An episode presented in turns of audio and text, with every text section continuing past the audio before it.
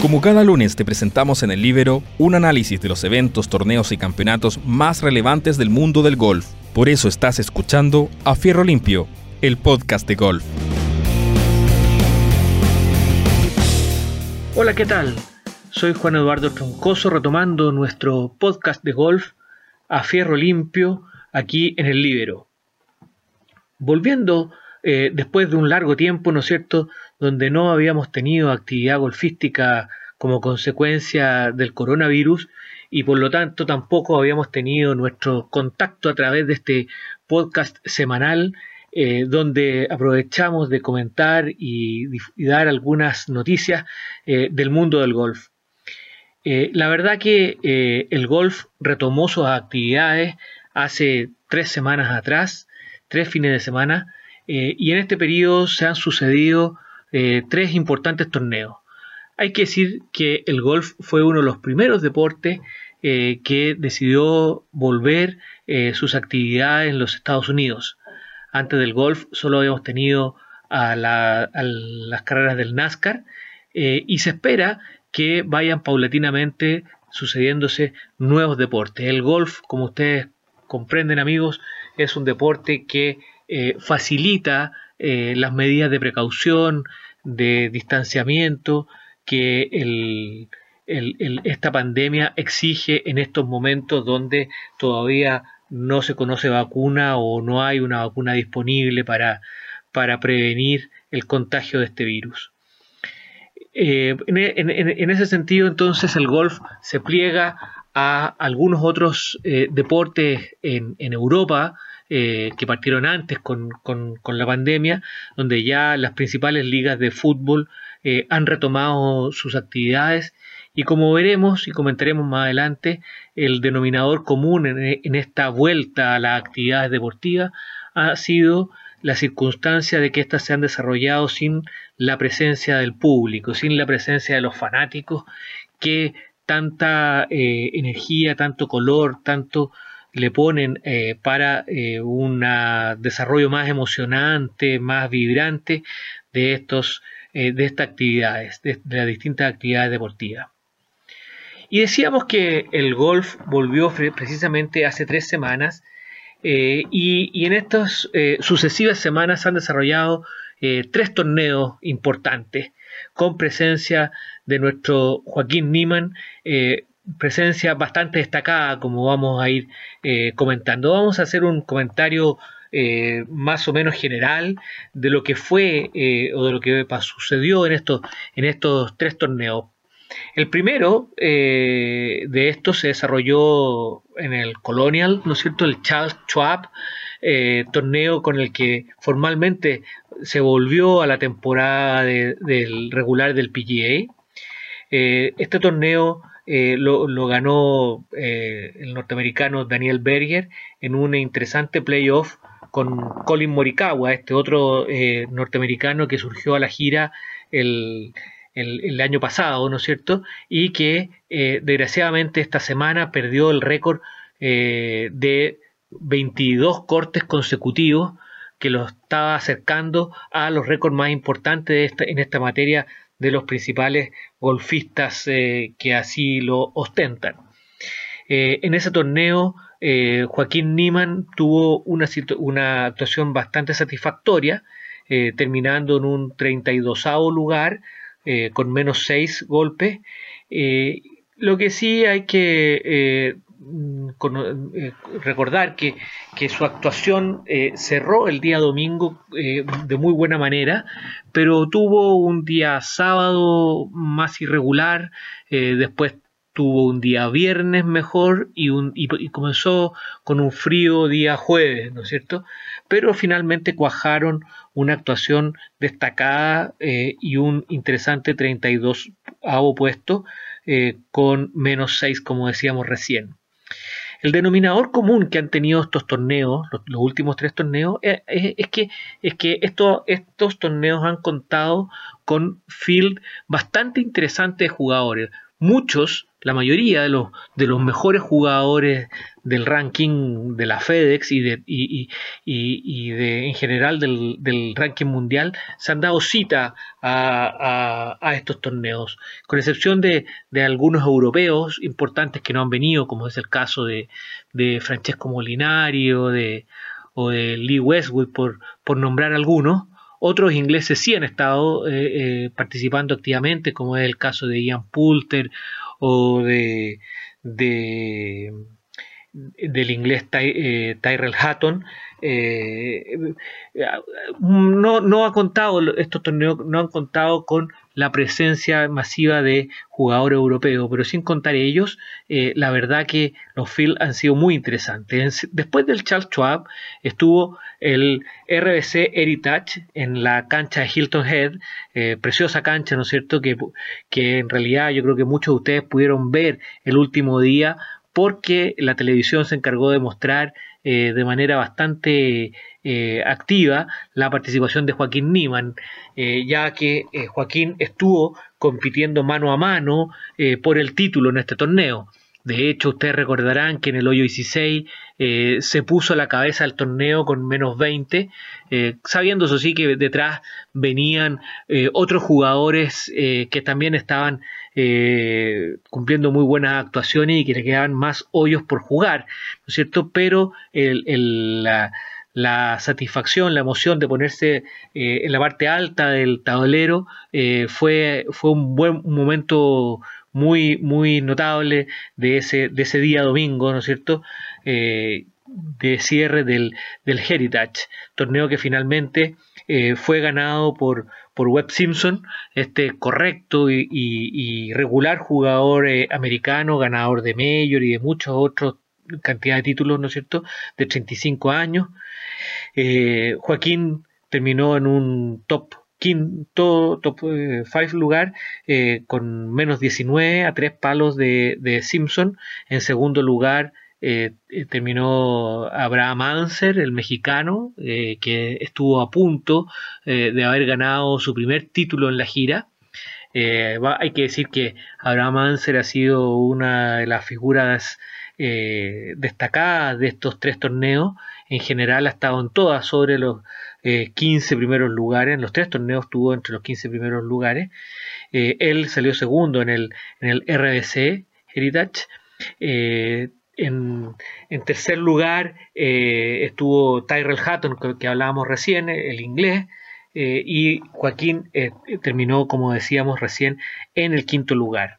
Y así llegamos al torneo de este fin de semana, el Travelers Championship en el en, el TPC, son estas canchas especialmente construidas para, torneos de, la PGA, River Highlands, Connecticut, una cancha eh, muy entretenida para al decir de los jugadores, eh, con, eh, con, mucha variedad, digamos, hay hoyos en caída, hay pares cuatro donde se puede llegar con el drive, hay mucha agua en juego, una estupenda cancha eh, que, hizo las delicias, ¿no es cierto?, de la gente, de los que pudimos eh, ver el desarrollo de este campeonato. En, en, eh, el Travelers ganó Dustin Johnson con un acumulado de menos 19. Joaquín Niman tuvo una actuación hasta el día sábado bastante correcta, 68, 66, 68 para, acumular eh, un total de menos 8 y presentarse en un lugar 27 del cuadro eh, a la ronda final del domingo. Quizás eh, la secuencia de tres torneos seguidos, la presión del torneo anterior, en fin, influyeron en que Joaquín no cuajara una buena actuación el día domingo y en una ronda de más 5 eh, lo relegó a puestos totalmente secundarios en, en, la tabla. Terminó con, con menos 3 acumulado eh, y en un lugar número 63. Sin embargo, eh, hay que decir que después de estos tres torneos, Joaquín está en el puesto 17 del ranking de la FedEx eh, y 62 en el, en el ranking mundial. hay que recordar que la FedEx mide la temporada y el ranking mundial eh, incorpora una medición distinta del de la FedEx que da donde cada torneo da determinada cantidad de puntaje. El ranking mundial eh, es una medición más acumulativa y, ¿no es cierto?, comprende también todo el resto de los torneos de las distintas otras giras que se conocen. El, European Tour, el, el Conferry, en fin, todos dan puntos para el ranking mundial. ¿Qué podemos destacar de la participación de Joaquín en, estos tres torneos? Bueno, eh, en general lo de siempre, eh, su fortaleza mental a toda prueba, la verdad que para un jugador de la edad de él demuestra una madurez, una, consistencia en su juego eh, notable. Son, no hay muchos jugadores, Joaquín debe estar entre los cinco menores de, de la gira y se comporta como avesado jugador. ¿cierto? Y eso es consecuencia de, esa, de esa capacidad para sustraerse de las presiones y enfocarse en el juego y si comete un error, eh, corregirlo rápidamente con un verde y mostrar eh, todo ese tremendo potencial que seguro eh, nos va a seguir dando muchísimas satisfacciones al deporte nacional.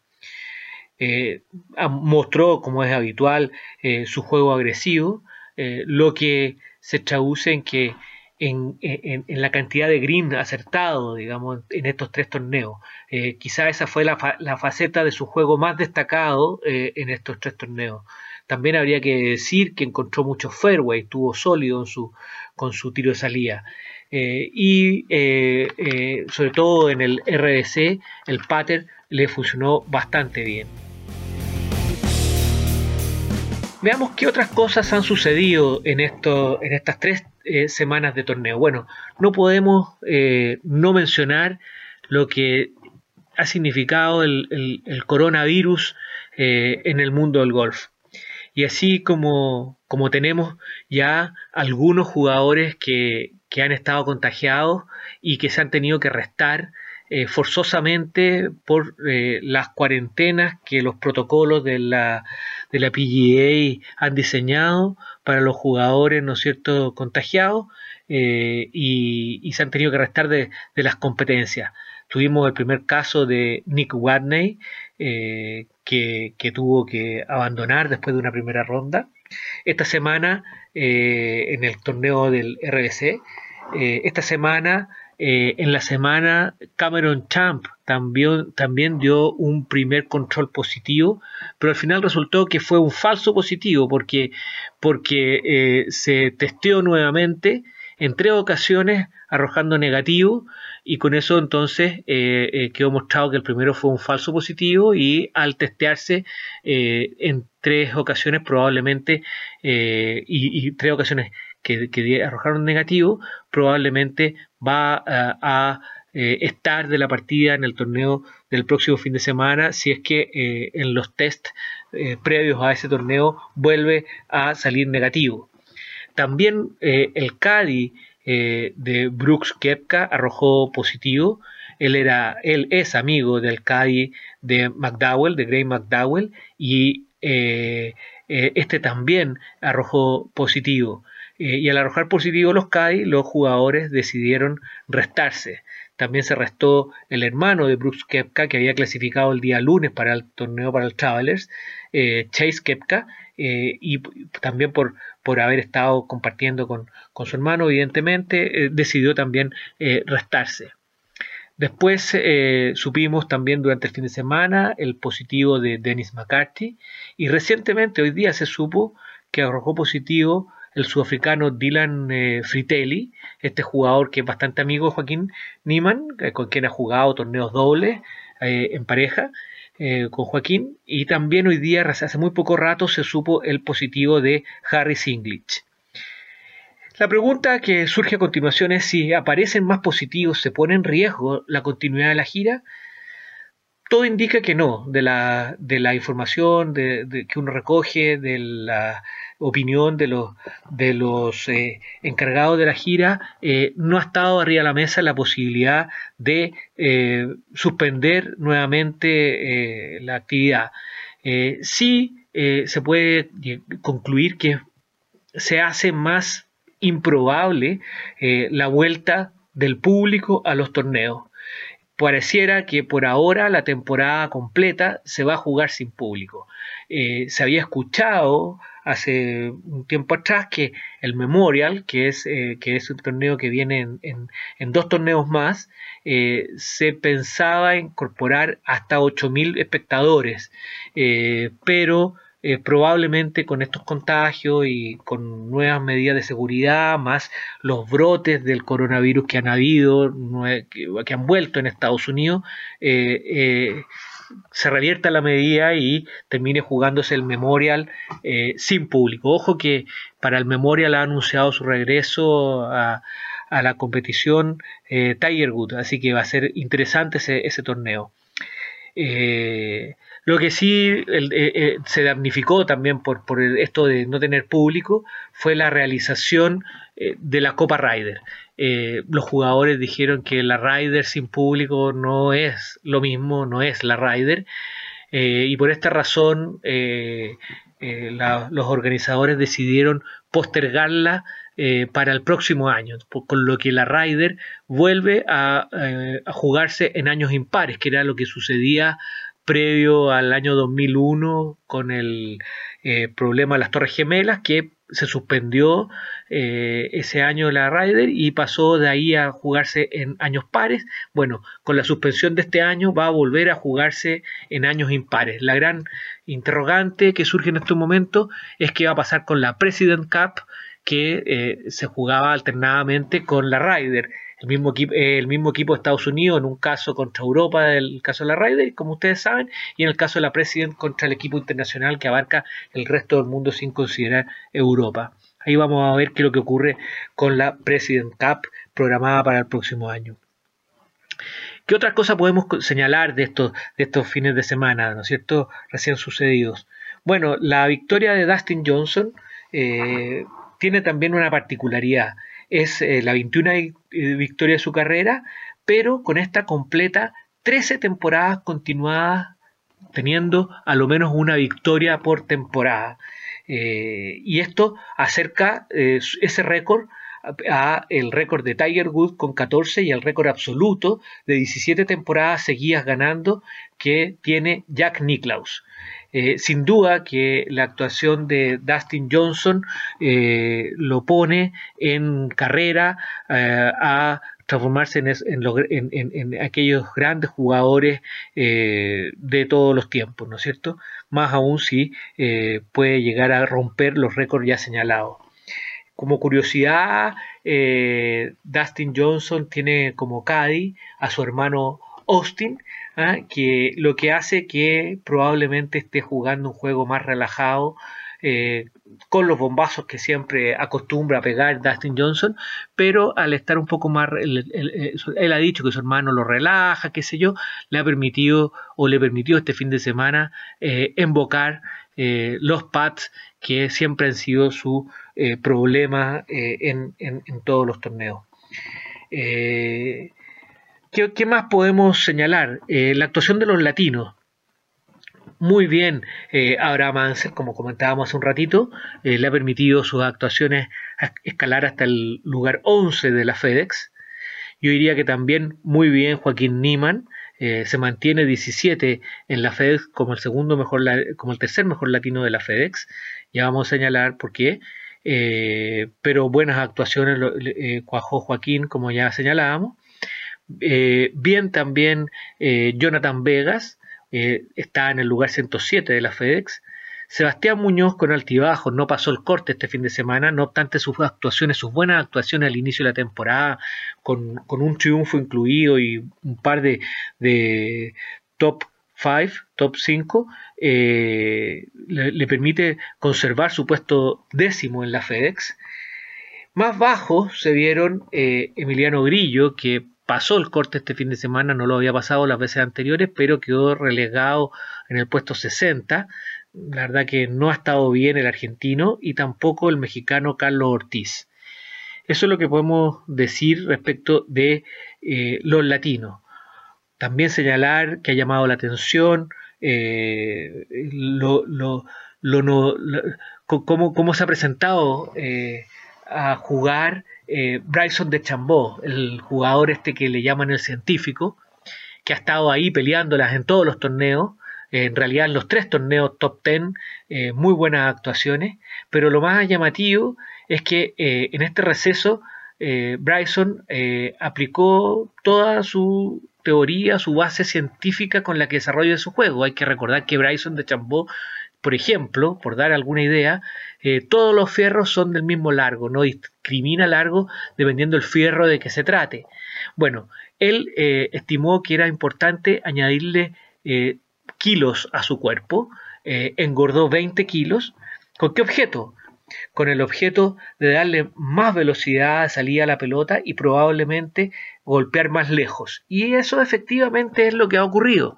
Eh, está eh, dándole la friolera de 200 kilómetros por hora de velocidad eh, a la pelota. y esto ha llevado a eh, con el drive lograr eh, hasta 40 eh, yardas adicionales de distancia, ¿no es cierto? Y está llegando fácil a las 350 yardas. Son un espectáculo ver sus tiros de salida. de hecho, hubo alguno por ahí en el, en el Travelers que, que la pelota se fue para afuera y corrió por el, el, caminito reservado a los carritos y, y, y llegó prácticamente al green, a la altura del green, en un hoyo de más de 400 y tantas yardas. Así que un espectáculo eh, lo, de, lo de Bryson de Chambó. ¿Y por qué lo hace Bryson de Chambó?